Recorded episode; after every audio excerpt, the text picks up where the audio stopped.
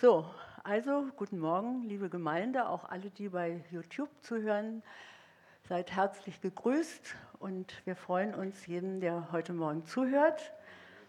Und ich sage euch, ich kann nicht anders, hier stehe ich nun. Ich habe eine Bitte an euch und zwar, bitte guckt nicht auf mich. Schaut mal durch durch mich. Wenn ich hier ein Loch hätte, könntet ihr durchschauen und schaut bitte auf den Herrn. Ich bin hier nur das Sprachrohr für das, was ich empfangen habe, für das, was ich gedacht habe und ich hoffe, es kommt so rüber, wie der Herr das möchte. Ähm, mein Thema ist das Abendmahl, ein reales Geschehen, ein Geschenk. So, jetzt. Dieses Thema bewegt mich schon eine ganze Weile. Und ich habe dazu Verschiedenes gelesen und auch gehört. Aber bei den Vorbereitungen habe ich mich total auf das Wort Gottes gestützt. Und es wird eine Lehrpredigt, sage ich euch, mit dem Bewusstsein, das ist mein Ziel, dass ein neues Verständnis geweckt wird für das Abendmahl. Wer ist denn der Stifter des Abendmahls überhaupt? Das ist der Stifter Jesus Christus. Er allein ist heilig und rein und daher würdig, ihn allein anzubeten. Nee, so gut. Ihn zu ehren. Der Zusammenhang wird deutlich, wenn wir uns erinnern, diesen schmachvollen Leidensweg hat Jesus für mich und für dich übernommen, allerdings mit erheblichen Zweifeln. In Matthäus 26, 39 lesen wir, Vater, wenn es möglich ist, lass diesen Kelch an mir vorübergehen. Er hat Blut geschwitzt, weil er Angst hatte und gekämpft hat. Lukas 22, 44. Ein Engel kam und stärkte ihn. Was hat er uns denn nun hinterlassen? Jesus Christus selber ist der Stifter und dessen Stiftung ist unbezahlbar. Die ganze Stiftung ist schon bezahlt. Nicht mit Gold und nicht mit Silber, nicht mit Aktien. Er hat mit seinem Fleisch und Blut bezahlt. Das Abendmahl ist ein herrliches Geschenk zu achten und zu ehren, indem wir es öfter feiern. Es heißt auch Herrenmahl oder Eucharistie oder auch Brotbrechfest. Denn in ihm und durch ihn haben wir unser Leben und unsere Liebesbeziehung zu Jesus aus Herz mit Glauben. So, und warum hat er das eigentlich getan? Warum eigentlich? Meiner Überzeugung nach war Jesus Christus gehorsam aus Liebe zu seinem Vater.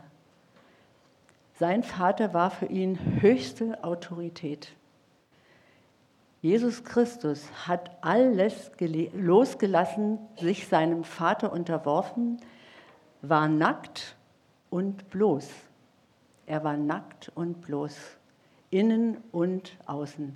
Er hatte nichts mehr. Er hatte nichts mehr.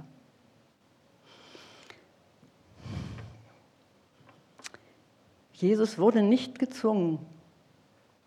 Er wurde nicht unter Druck gesetzt. Er musste auch kein Versprechen ablegen, wenn dann. Jesus wusste um den hohen Preis, den er bezahlen musste, aus Wasser und Blut, da wurde seine Braut geboren. Es war kein aussichtsloser Weg. Er wusste, ich werde auferstehen. Und doch gab es den Zeitpunkt der totalen Verlassenheit. Unsere ganze Sündenlast lag auf ihm, als er schrie, mein Gott, mein Gott, warum hast du mich verlassen?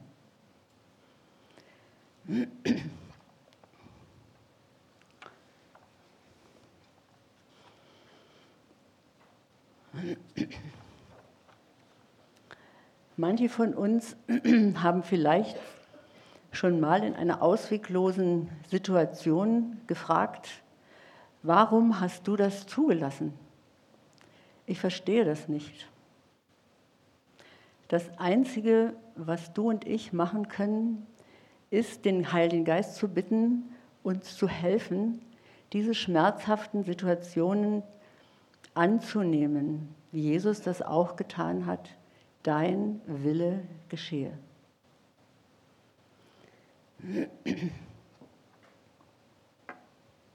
Welche Geschenke hat uns das Abendmahl gebracht? Es ist ein, ein wunderbares Ereignis, ein heiliges Abendmahl. Jeshua stiftet einen Bund bis in die Ewigkeit hinein. Es ist keine lebensverlängernde Maßnahme, sondern es ist eine neue Qualität, wo keine Tränen sind, wo keine Verlassenheit ist, wo keine Trauer ist, wo wir uns nicht mehr grämen müssen, wo wir einfach ihn sehen, ihn anbeten und mit ihm jubeln können. Er schenkt Freude. Es ist vollbracht, Johannes 1936 es ist vollbracht. Warum jubeln wir eigentlich nicht? Es gibt nichts mehr dazu zu tun, nichts wegzunehmen. Es ist vollbracht.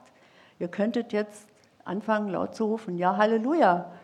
Es, es ist ein Sieg, es ist der Sieg für uns. Amen, ja, danke. Ich habe es nicht vollbracht. Er, tenkt, er schenkt uns eine tiefe Dankbarkeit dafür, dass wir erlöst sind. Und er schenkt uns Kraft durch das Fleisch. Ich bin das Brot des Lebens. Johannes 6,50. Ich bin das Brot, das vom Himmel kam. Erinnert euch daran, an den Auszug aus Ägypten. Da fiel das Manna. Im Blut ist Leben vermischt sich sein Blut mit unserem Blut, wenn wir das Abendmahl nehmen. Denn darin ist Vergebung, Befreiung, Versöhnung, Reinigung, Heiligung und so weiter.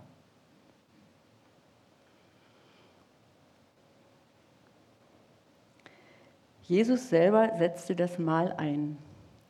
Ich lese jetzt daraus aus dem 1. Korinther 11,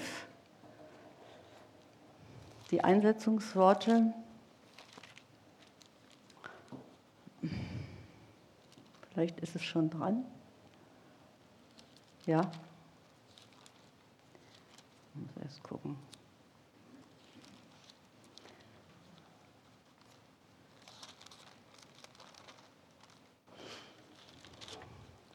Wird ja nicht verschwunden sein.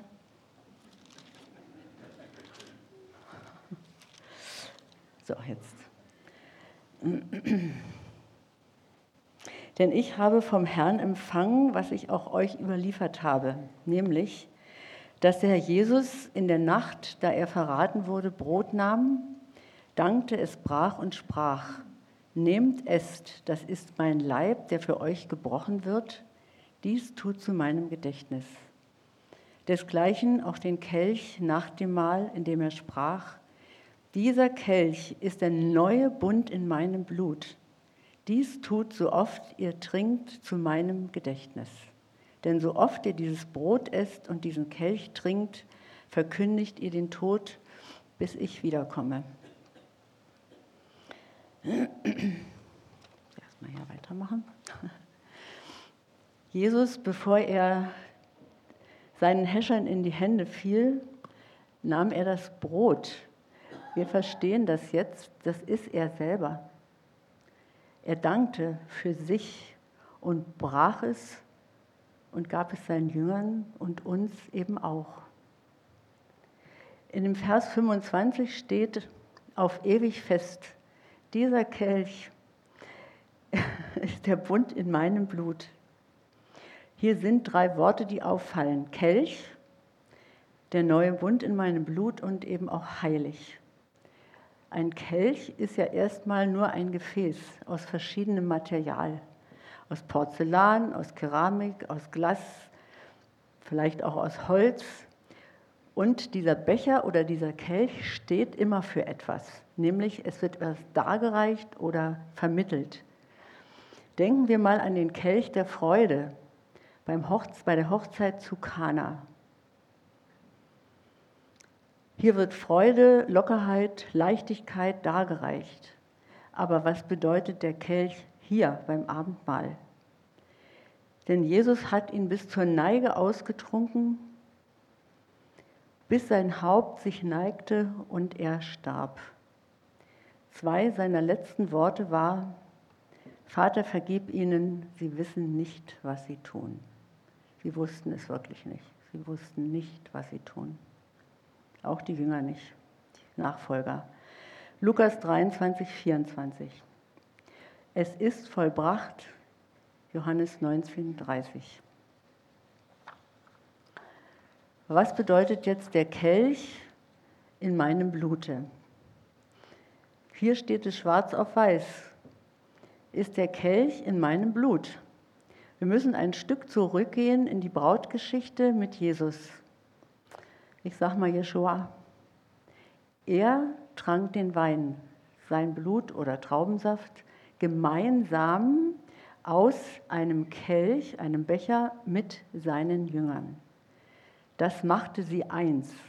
Es entstand Gemeinschaft. Lukas 22, 15 kennt ihr alle. Herzlich hat mir, mich verlangt, das Passa mit euch zu feiern, bis ich leide. Vielleicht erinnern sich einige, dass wir hier in der Gemeinde einmal ein Seminar hatten mit Lilly Lutz über das Hohe Lied. Da ging es um den Bräutigam und die Braut, um das Hochzeitsmahl mit ihm zu feiern. Wir freuen uns auf dieses Fest. Wollen wir doch auch zu den fünf klugen Jungfrauen gehören. Was hatten die denn in ihren Lampen? Die hatten Öl, die hatten den Geist der Freude, die hatten den Geist der Liebe, die hatten den Geist der Leidenschaft, den Geist der Hingabe.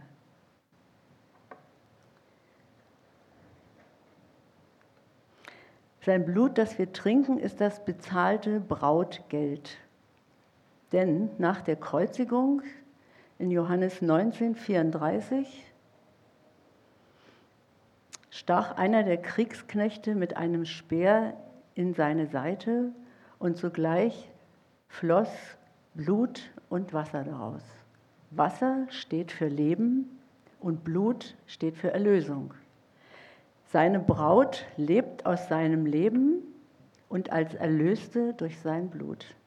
Ich wiederhole mich, du bist eine Erlöste, ein Erlöster. Seine Liebe zu uns ist ein riesiges Geschenk. Im Hohen Lied dürfen wir es für uns empfangen. Seine Liebe ist köstlicher als Wein. Er, der Erlöser, sucht sich jetzt seine Braut weltweit, ohne Flecken und Runzeln. Das habe ich hier schon mal gepredigt. Rein gewaschen im Blut des Lammes. Epheser 5, 27. Wunderbarer Jesus Christus, es wäre jetzt Gelegenheit, deine Erlösung mal bewusst anzunehmen, wenn du das nicht schon längst getan hast. Ihr könnt, es, ihr könnt aufstehen, ich bete es mit, wer will. Ihr könnt es auch leise beten, aber ich denke, wir machen das gemeinsam und laut. Ich bete es euch vor. Jesus Christus, ich danke dir von Herzen, dass ich erlöst bin. Durch dein teures Blut dass du meine ganze Sündenlast ein für allemal für mich getragen hast. Ich darf mich freuen, ich darf jubeln. So, ich bete es jetzt mal vor. Jesus Christus, ich danke dir von ganzem Herzen, dass ich erlöst bin durch dein teures Blut, dass du meine ganze Sündenlast ein für allemal getragen hast. Ich darf mich darüber freuen, ja, jubeln. Juhu! Amen.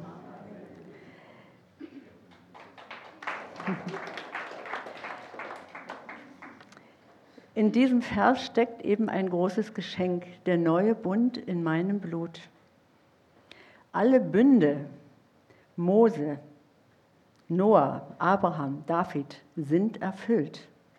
Dieser Bund aber, der neue Bund, konnte nur erfüllt werden durch das Blut, mit seinem Blut wirksam werden. Warum? Jesus, das Lamm, vielleicht haben wir jetzt das Bild,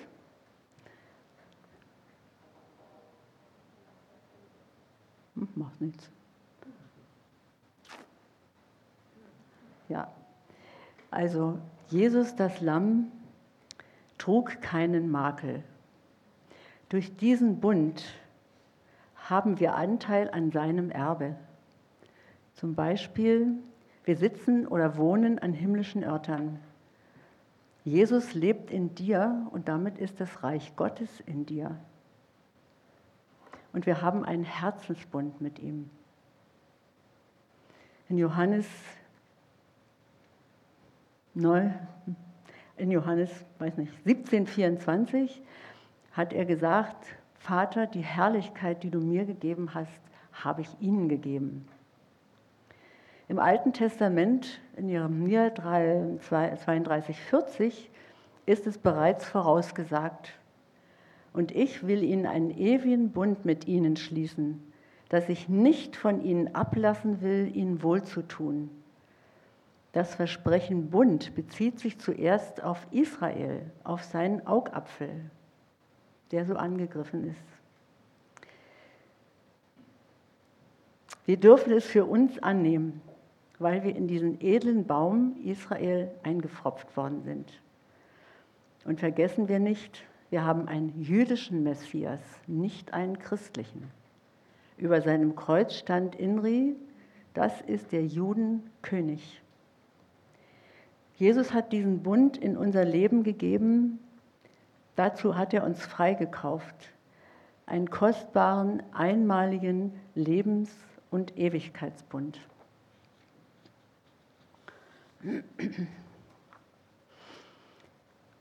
Vor mehr als 4000 Jahren sitzt Jesus Christus auf dem Thron und regiert von dort aus mit dem Allmächtigen, dem Schöpfer des Himmels und der Erden.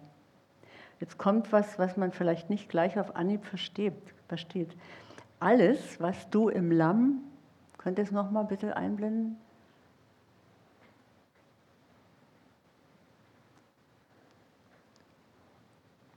Ja, alles, was du im Lamm nicht findest, das heißt, wenn du dich wie spiegelst und was von deiner Person du nicht in Jesus findest, das ist dann Sünde, Verfehlungen, Schuld. Ganz praktisch, wir Kritik üben, be- und verurteilen, schlecht übereinander reden, rechthaberisch sein, zweifeln, Unvergebenheit und Unversöhnlichkeit sind zwei der stärksten Blockaden. Warum? Weil der Geist Gottes nicht durchlässig in dir fließen kann. Und wie gehen wir jetzt damit um? Buße tun. Buße heißt umkehren, abkehren von Altem, nicht zurückholen sich nicht wieder umwenden, wie das Lots Frau gemacht hat, dann versteinert unser Herz. In 1. Petrus 1,16 steht geschrieben, ich bin heilig und ihr sollt auch heilig sein. Danke. Wenn wir das überhaupt wollen, heilig zu sein, kann sich das nur auf unseren Lebenswandel beziehen. Du solltest dich reinigen, wann immer dein Herz dir das zu spüren gibt oder du vom Heiligen Geist Offenbarung hast. Wollen wir heilig sein, wollen wir heilig definieren, verstummen wir. Wir können heilig nicht definieren. Aber was wir können, ist, Gott kennenzulernen, sein Erbarmen, seine Hilfe, seine Bewahrung, seinen Schutz, seine Liebe. Gott selber aber erklärt sich, ich bin, der ich bin und der ich sein werde in alle Ewigkeit.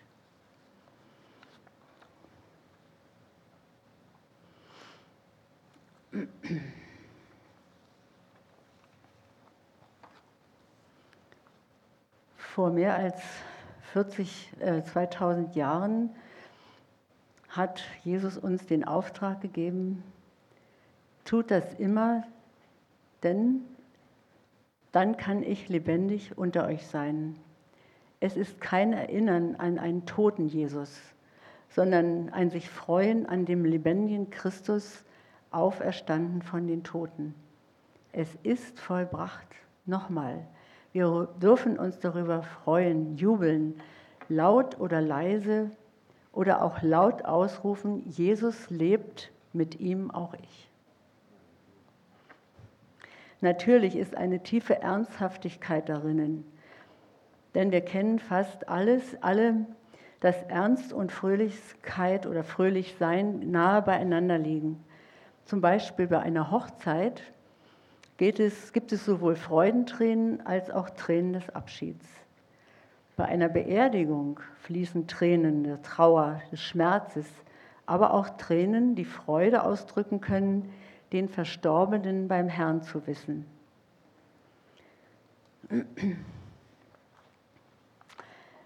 So, jetzt komme ich zu einem Punkt, den wir noch gar nicht bedacht haben. Und zwar habe ich jetzt eine andere Übersetzung gewählt. Und zwar ist das eine von einem Schweizer Theologen, der heißt Manfred Haller.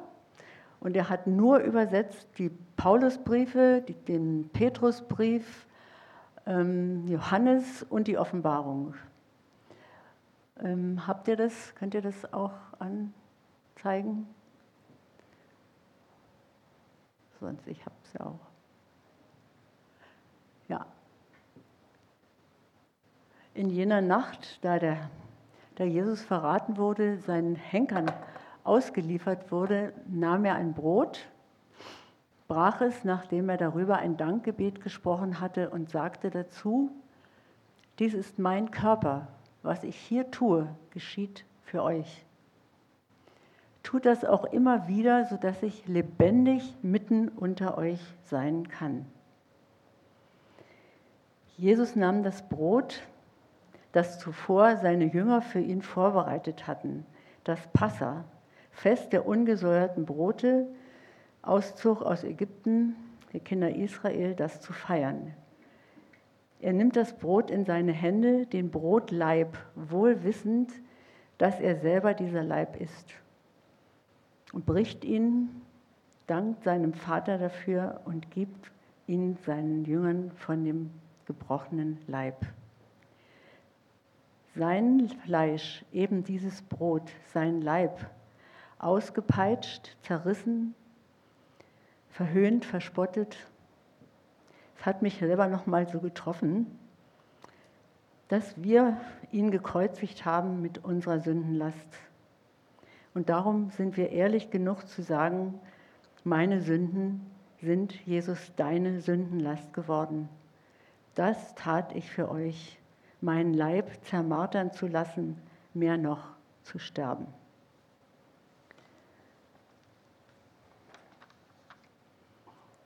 In Jesaja 53, Vers 5 sagt uns noch was Näheres. Die Strafe lag auf ihm zu unserem Frieden. Der Lederriemen, mit dem Jesus ausgepeitscht wurde, hatte Metallstücke an seinen Enden. Ihr könnt euch selber vorstellen, was das mit Jesus Fleisch gemacht hat. Diese Striemen oder Wunden sind der Preis für unsere Schmerzen, unser Leid, unsere Krankheit. Im 1. Petrusbrief 2,24 steht, durch seine Wunden sind wir heil geworden.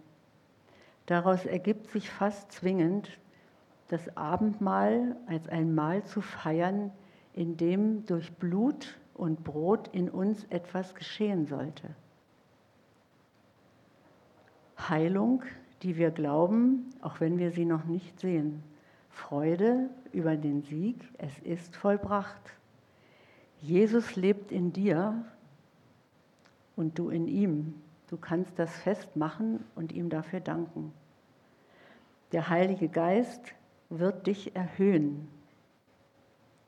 Tagessorgen verschwinden, wenn du das Abendmahl äh, feierst zu Hause, weil wir eine Überwinderkraft haben.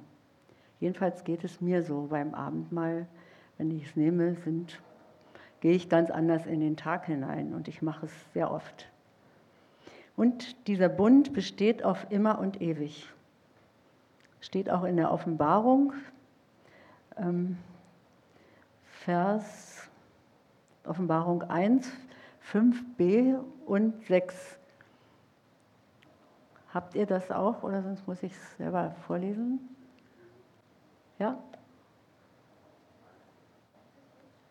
Ähm, ja, Offenbarung 1, 5b und 6.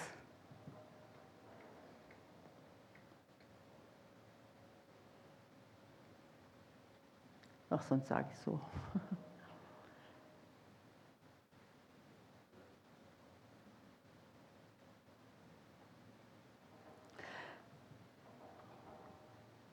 Und ich sah in der Rechten dessen, der auf dem Thron saß, ein Buch, innen und außen beschrieben mit sieben Siegeln. Eins.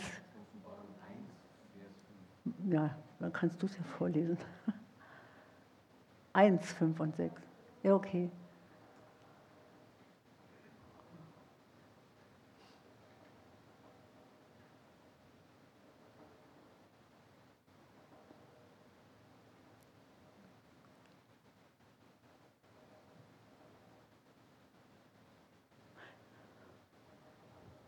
Ja. Und von Jesus Christus, dem treuen Zeugen, dem Erstgeborenen von den Toten und dem Fürsten über die Könige der Erde.